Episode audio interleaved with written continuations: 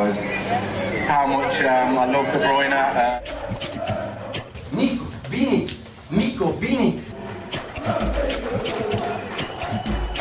Fala aí, Citizen! Sejam bem-vindos ao podcast do Citão, o podcast mais completo sobre o Manchester City aqui no Brasil. E dessa vez a gente traz um pós-jogo sobre essa partida contra o Chelsea que significou muito para manter a gente na liderança e dar um pouquinho mais de gosto do título. Eu sou o Plínio Lopes e junto comigo tem o Matheus Baú. Fala, Baú! Fala, Plínio, fala audiência e para variar, o City ganhou de novo. Vamos falar um pouquinho desse jogo aí. Resultado excelente. O City mostrando aí que veio para dominar o campeonato mesmo. É isso aí, vamos lá. Bom, sem mais mistérios, vamos adentrar nesse jogo contra o Chelsea. É até difícil de falar do que o Chelsea jogou nessa partida, porque parece que eles não entraram em campo, né? Com essa estratégia deles meio retranqueira de tentando apostar no contra-ataque, eles não jogaram, deixaram de jogar, deixaram o Manchester City fazer o deles. A gente nem teve aquela posse de bola tão grande que a gente está acostumado em jogos do City, que normalmente beira os 80%. A gente ficou com 56% de posse de bola, mas mesmo assim o Chelsea não jogou. Cara, eles tiveram apenas um chute no alvo nessa partida. E se a gente botar na roda as duas partidas, né, dessa temporada, essa última de agora e a partida do primeiro turno, do começo do campeonato, eles ainda só tiveram um chute no gol, porque naquela partida eles não chutaram nenhuma e nessa eles só conseguiram chutar uma vez que a gente teve aquela defesa do Ederson no chute do Lukaku. Para ser bem sincero, quando eu vi a escalação eu fiquei com um pouco de medo, porque não vi Rubem Dias, né? E é muito difícil a gente jogar sem Rubem Dias. Rubem Dias jogou jogos bem mais fáceis e eu não achava que o Pepe deixaria ele no banco para essa partida. Mas foi isso que aconteceu. Rubem Dias no banco, junto com outros garotos ali no banco. A gente tinha o Embete, o Wilson Sbran, o James McAtee, o Lavia, que a gente já comentou sobre esses jogadores no último episódio do podcast. Mas a gente foi com aquela dupla de zaga pré-Rubem Dias, né? A gente foi com o John Stones e com o Laporte e por incrível que pareça, pareça, os dois fizeram uma partida excelente contra o Lukaku. Apesar de uma escorregada do Stones ali no começo do jogo, que quase botou tudo a perder já no começo da partida, de resto o Lukaku não jogou, não jogou nada. Tanto é que a nota dele no SofaScore para a partida é a menor nota entre todos os jogadores que participaram da partida. Ele tirou só 6.2, enquanto a maior nota foi, claro, de Kevin De Bruyne, né? O gol dele para marcar essa raiva que ele tem do Chelsea, né? A gente sabe que o Chelsea negligenciou ele, ele saiu do Chelsea brigado com o Mourinho e sempre que ele marca um gol nessa equipe, ele fica feliz. E um gol que lembrou muito aquela partida de 2017, que o Kevin marcou o gol lá e a gente conseguiu virar o campeonato e seguir em frente. Eu acho que é uma partida que mostra é, que o City tem vontade de ser campeão. O City quer ser campeão da Premier League e quer ser campeão antes, enquanto o Chelsea tanto faz. Parece que eles já desistiram e parece que eles não sonham mais em serem campeões da Premier League. É, mas vou passar a palavra para você agora, Baú, para eu não ficar falando muito. O que, que você achou dessa partida? Fala, Plínio. Então, eu achei um jogo. Eu já esperava, né? Como eu já esperava, um jogo difícil, porque se você parar para pensar, o City vem de uma sequência muito complicada aí de jogos. Obviamente, o Chelsea é um adversário muito forte, então, assim, é, não esperava menos, né? Do que um jogo duro. E, e o estilo de jogo do Chelsea vai muito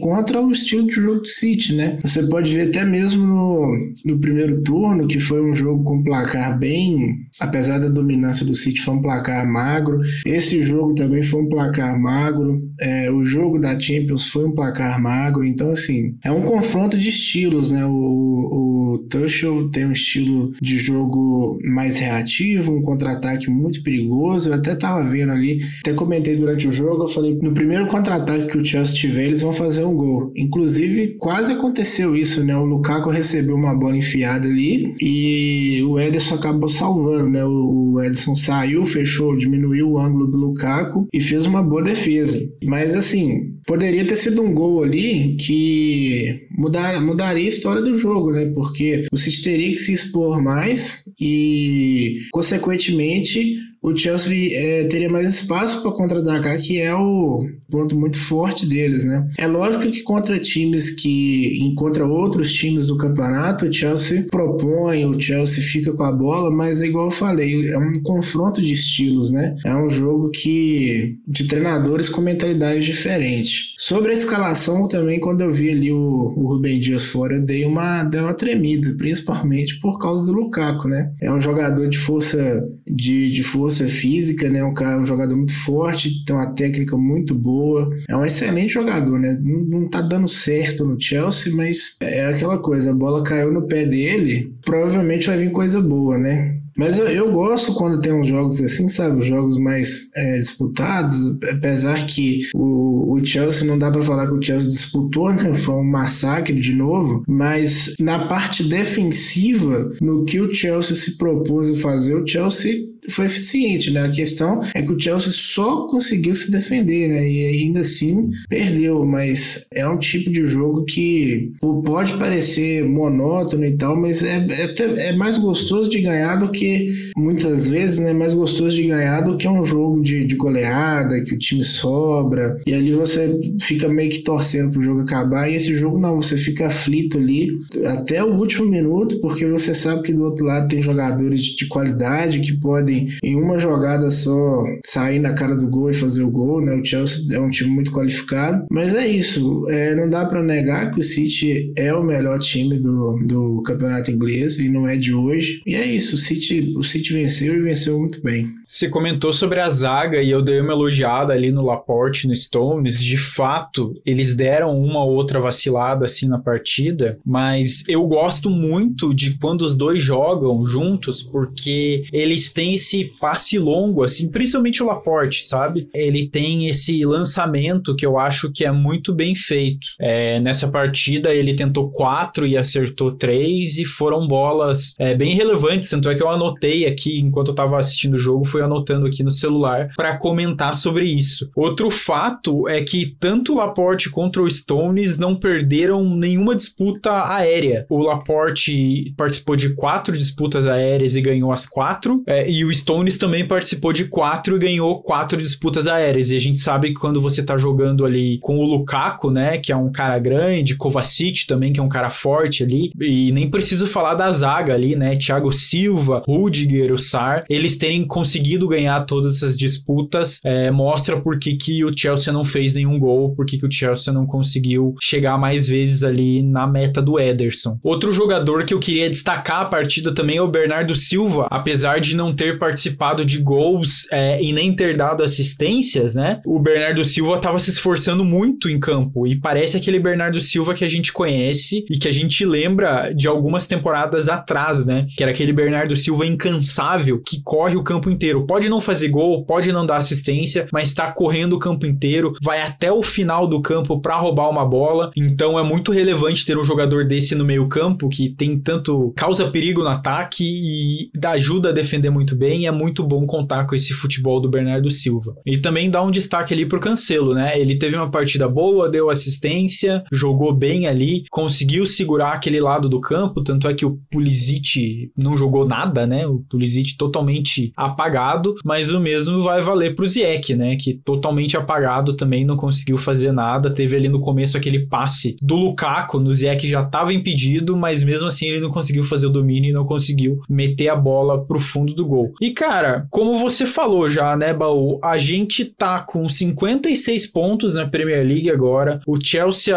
tá com 44. Eles estão com um jogo a mais, porque a gente tá gravando o episódio agora na terça-feira de noite. E o Chelsea acabou de empatar com o Brighton. Então, assim, cara, não é o tipo de performance de um time que tá lutando por título mais, né? Parece que eles estão muito mais perto do West Ham, estão muito mais perto do Arsenal, do que eles estão perto do Manchester City agora. Então, parece que a nossa pseudo-briga mesmo vai ficar contra o Liverpool. É, o Liverpool continua ganhando jogos, apesar da vacilada que eles deram no Natal. Os próprios jogadores do Liverpool é, reconheceram isso, né? Alguns deles, né? Outros preferem culpar a Covid, como é o Klopp, né? Mas o Robertson é, admitiu, falou que o City está jogando melhor, que quem quer ganhar o título não pode dar essa vacilada que o Liverpool deu. Liverpool com 45 pontos, um jogo a menos, e a gente ali 11 pontos na frente do Liverpool agora agora, se eles vencem a partida deles, a gente fica a oito pontos deles, mas ainda é uma vantagem bem considerável, uma vantagem bem grande. Tudo indica que o City está em busca de mais uma Premier League e tudo indica que o City vai construindo um império para conquistar quatro campeonatos ingleses nos últimos cinco anos. É, realmente, com o resultado de hoje, Plírio, acredito que o Chelsea esteja realmente fora da, da briga, né? Até porque se o City vence o, o Southampton no próximo jogo, né? Que é o, o resultado mais por assim dizer, o resultado mais óbvio, né, que é a vitória do City em cima de um time de meio de tabela, que inclusive é um time bem irregular, a diferença vai para 15 pontos, né, e, e, é bem isso mesmo, o Chelsea está mais perto do West Ham e do Arsenal do que do City, então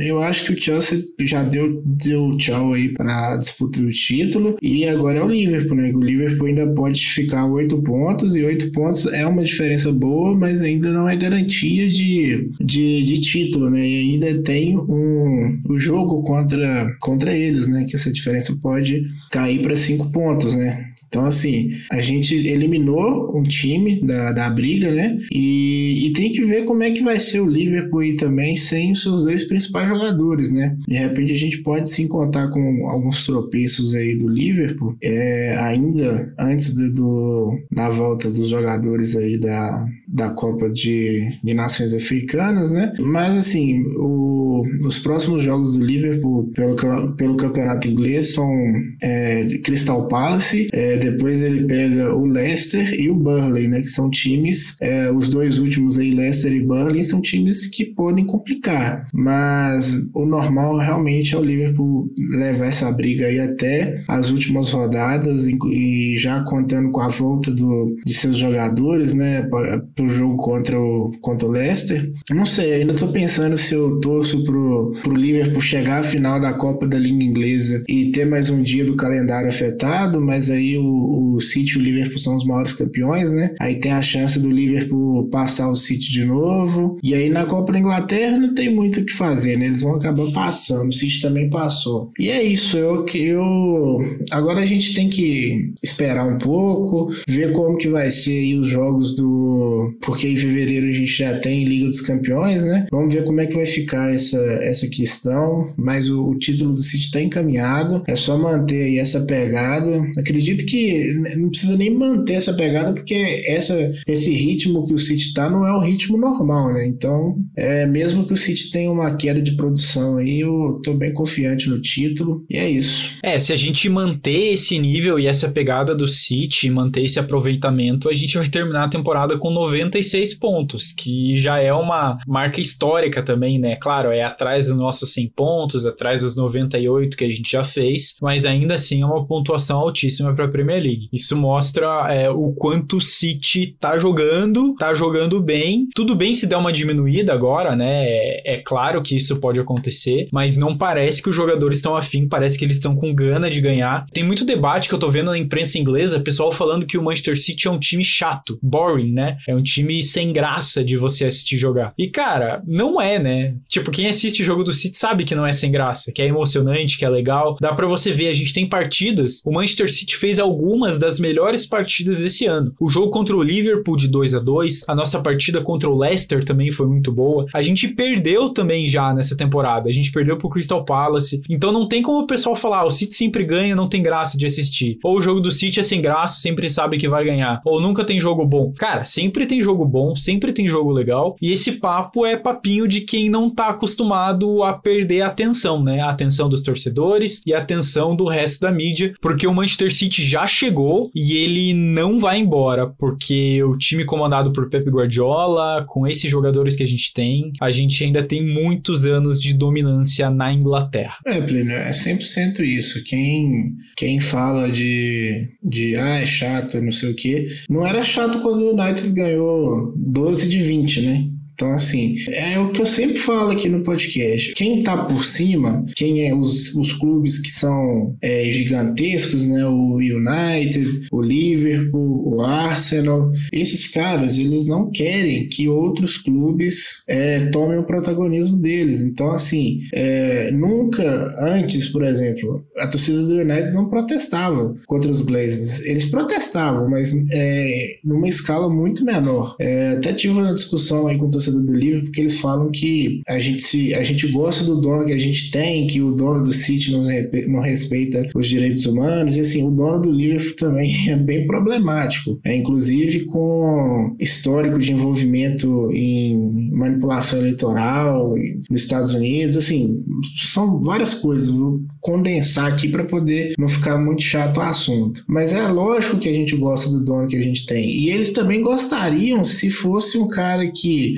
fizesse um trabalho de, de gestão muito bom. E não é o que acontece no Liverpool nem no United. Tanto que eles reclamam muito que os caras não liberam dinheiro para fazer contratação, que inclusive a renovação do salário tá agarrada. E, e aqui no City, a gente não tem esse problema. Não é que o dono do City despeja dinheiro no City. É, o City hoje é um clube autossuficiente. Ele é, praticamente não depende do, do, dos seus investidores para poder fazer uma contratação. O clube já é um clube estabilizado, é um clube que dá lucro, é a terceira maior marca de futebol mais valiosa do mundo. É, enfim, a gente pode até fazer um podcast só para falar sobre isso, né, sobre a, a sustentabilidade do City, mas a verdade é essa: eles não gostam, não é porque é um capitalista americano, filha da puta, eles não gostam porque o trabalho é ruim, assim como era no United, não existia esse debate antes, existe agora porque é um clube novo. E vai acontecer, aconteceu com o Chelsea, aconteceu com o City, vai acontecer com o Newcastle. Todo mundo, todo clube que enfrenta, todo clube que ameaça tirar do poder quem sempre esteve, vai, ser, vai sofrer retaliação. É, o próprio, de novo, né, aconteceu aí que o, a Supercopa da Espanha foi vendida para ser passada no, no, nos Emirados Árabes e o Javier Tebas é um crítico ferrenho do PSG, do Manchester City, mas assim, vender o campeonato deles para o dinheiro árabe pode, os times deles podem ser patrocinados por empresas é, árabes, né? O Fly Emirates no Real Madrid durante muito tempo, até hoje, né? A Qatar Airlines no, no Barcelona, vender campeonatos para fora, enfim, é tudo uma grande hipocrisia. É, a verdade é essa. Quem está em cima não quer sair, é, quem está embaixo está querendo chegar lá em cima e os caras não querem deixar. E o City acabou que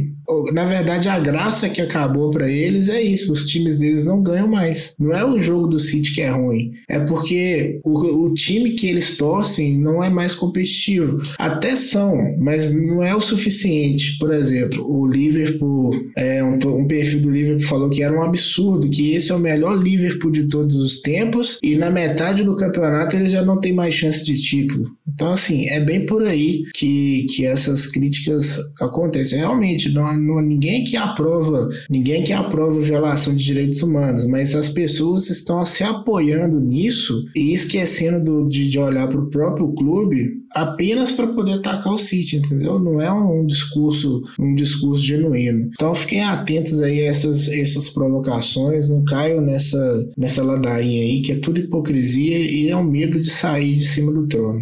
João Cancelo into the gap for De Bruyne. This is promising for City. De Bruyne keeps on going. Still with De Bruyne. He shoots. He scores! Kevin De Bruyne!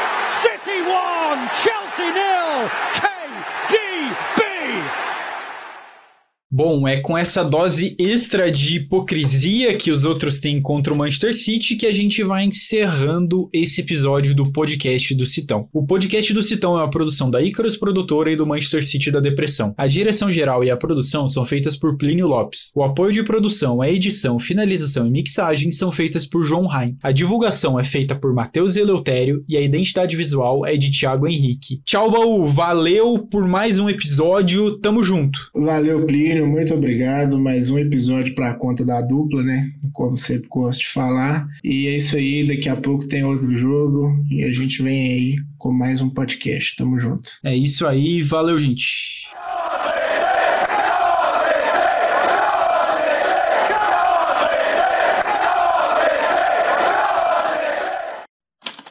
Este podcast foi editado por Icarus Produtora, soluções em audiovisual.